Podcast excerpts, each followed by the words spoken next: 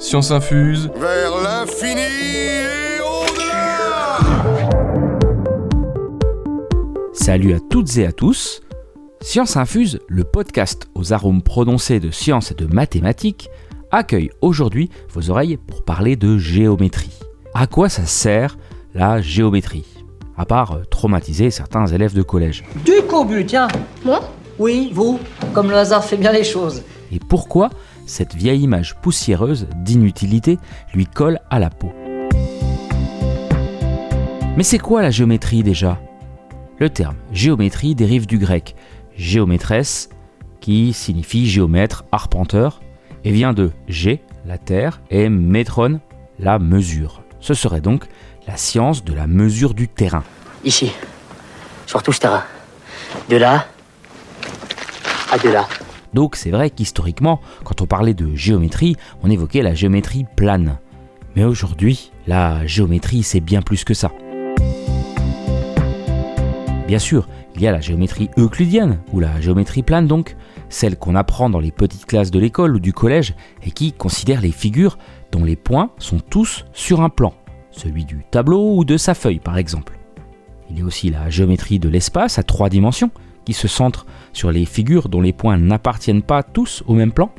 Et enfin, depuis le XVIIIe siècle, les géométries non euclidiennes, qui abordent des figures dans d'autres espaces, où les règles du plan sont détournées, et les géométries projectives, qui se chargent des projections des figures sur un plan. Bref, il est difficile de définir ce qu'est donc la géométrie, de manière à englober toutes les géométries. L'unité de ces géométries étant dans leur origine historique plutôt que dans leur méthode ou leurs objets. Ah, ma foi, c'est intéressant.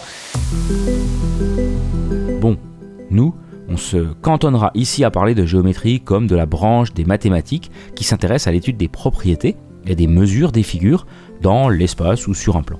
Et pour beaucoup, le père de la géométrie, c'est Thalès de Milet. Mais il faut tout de même préciser qu'Euclide, lui, a posé les bases de notre géométrie plane moderne à l'aide d'axiomes et de postulats, de théorèmes et de démonstrations très rigoureuses pour l'époque. D'ailleurs, si vous voulez en savoir davantage, je vous invite d'ores et déjà à écouter le prochain épisode de Science Infuse qui traitera d'Euclide d'Alexandrie et qui complétera ce présent épisode géométrique. Ah, j'ai hâte d'y être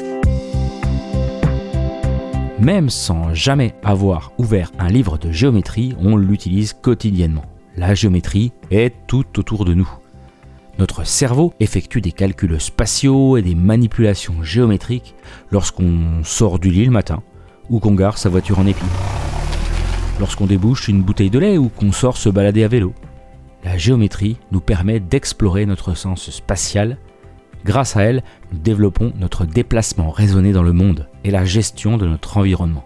Et eh ouais, et en plus, tout ça, c'est indolore. Parle pour toi. Ouvrez les yeux. L'art, l'architecture, l'ingénierie, la robotique, la navigation, la cuisine, la sculpture, le sport, la nature et bien plus encore.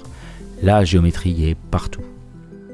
Mais alors pourquoi un tel rejet de la géométrie? Est-ce que ça vient de son côté historiquement lourd de ses racines profondes qui s'enfoncent aux origines de l'humanité et qui la rendraient moins actuelle, moins moderne et donc moins attrayante? Est-ce la faute au vocabulaire spécifique, pointu, qui la caractérise?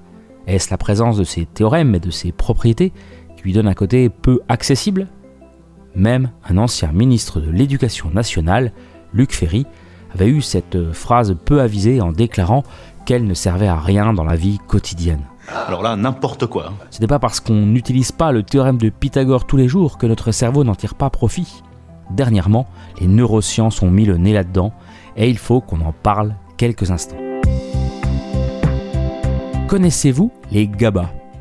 Ce sont des acides aminés. Acide gamma aminobutyrique pour être précis. Principal neurotransmetteur du système nerveux central qui bloque l'influx nerveux des affirmations qui seraient fausses a priori, car non raisonnées. Dans leur article, The Impact of Lack of Mathematical Education on Brain Development and Future Attainment, qui date de juin 2021, trois scientifiques, Zakharopoulos, Sela et Kadosh, ont pu relever dans le cerveau de jeunes adultes l'impact de la formation aux maths et à la géométrie en évaluant la concentration de GABA, car ils ont relevé sans conteste que la pratique des maths favorise leur production. En résumé, un cerveau qui fait des maths dans sa jeunesse est plus à même de faire des raisonnements corrects et de se garder des fausses informations et stéréotypes. Ça, c'est pour les effets. Et dans un article du New York Times, on apprend que le français Stanislas Dehaene et son équipe de neuroscientifiques tentent de remonter à la source en procédant à des expériences mettant en parallèle des humains et des singes. Il se pose une question. Quelle est la tâche la plus simple dans le domaine géométrique, indépendamment du langage naturel, de la culture, de l'éducation? Qui pourrait révéler une différence caractéristique entre les primates humains et non humains? Le défi consiste à mesurer non seulement la perception visuelle, mais aussi un processus cognitif plus profond. Ces chercheurs continuent d'explorer si des formes comme des carrés et des rectangles, et notre capacité à les reconnaître, font partie de ce qui rend notre espèce spéciale. Ce champ d'investigation a une longue histoire. Platon pensait que l'être humain avait un sens unique de la géométrie. Le linguiste Noam Chomsky a soutenu que le langage était une capacité humaine biologiquement enracinée. Eh bien, Dehaene vise à faire de même pour la géométrie. Dans le cadre de l'expérience, on a montré au sujet six quadrilatères et on leur a demandé de détecter celui qui était différent des autres. Pour tous les participants humains, des adultes et des enfants de maternelle français, ainsi que des adultes de la Namibie rurale, sans éducation formelle, eh ben, cette tâche d'intrus était nettement plus facile lorsque les formes de base ou la forme aberrante étaient régulières, c'est-à-dire qu'elles possédaient des propriétés telles que des côtés parallèles ou des angles droits. L'équipe a constaté que la régularité ne faisait aucune différence chez les singes. Les chercheurs ont appelé ça l'effet de régularité géométrique et ont émis l'hypothèse que cela pourrait fournir une signature putative de la singularité humaine. Non, j'ai seulement dit putative. C'est comme ma maman, sauf qu'elle ne criait pas sur les toits, c'est tout. Alors votre mère avait un penchant pour la science Elle penchait plutôt, disons, dans le sens euh, horizontal. Dès l'école primaire, l'intérêt de la géométrie est multiple. Elle constitue un outil pour répondre à des problèmes de l'espace physique posés dans le cadre de pratiques sociales, culturelles et plus tard professionnelles. Elle établit des ponts entre plusieurs disciplines. Les maths, bien sûr, la géographie, le PS, les arts plastiques. Elle est un lieu privilégié de l'initiation au raisonnement.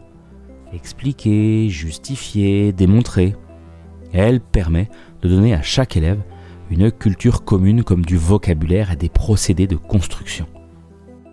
Parfois perçue comme une matière déconnectée des exigences futures qui attendent les jeunes, la géométrie est en fait un excellent moyen de structurer leur perception de l'environnement et pour apprendre à s'extraire d'un point de vue autocentré.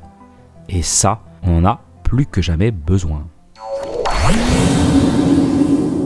Même si vous ne faites pas partie du cercle des fans de géométrie, j'espère que vous n'aurez pas pris la tangente et que cet épisode carré aura séduit les moins géométriques d'entre vous. Une évaluation à 5 étoiles donnerait de la perspective à ce podcast.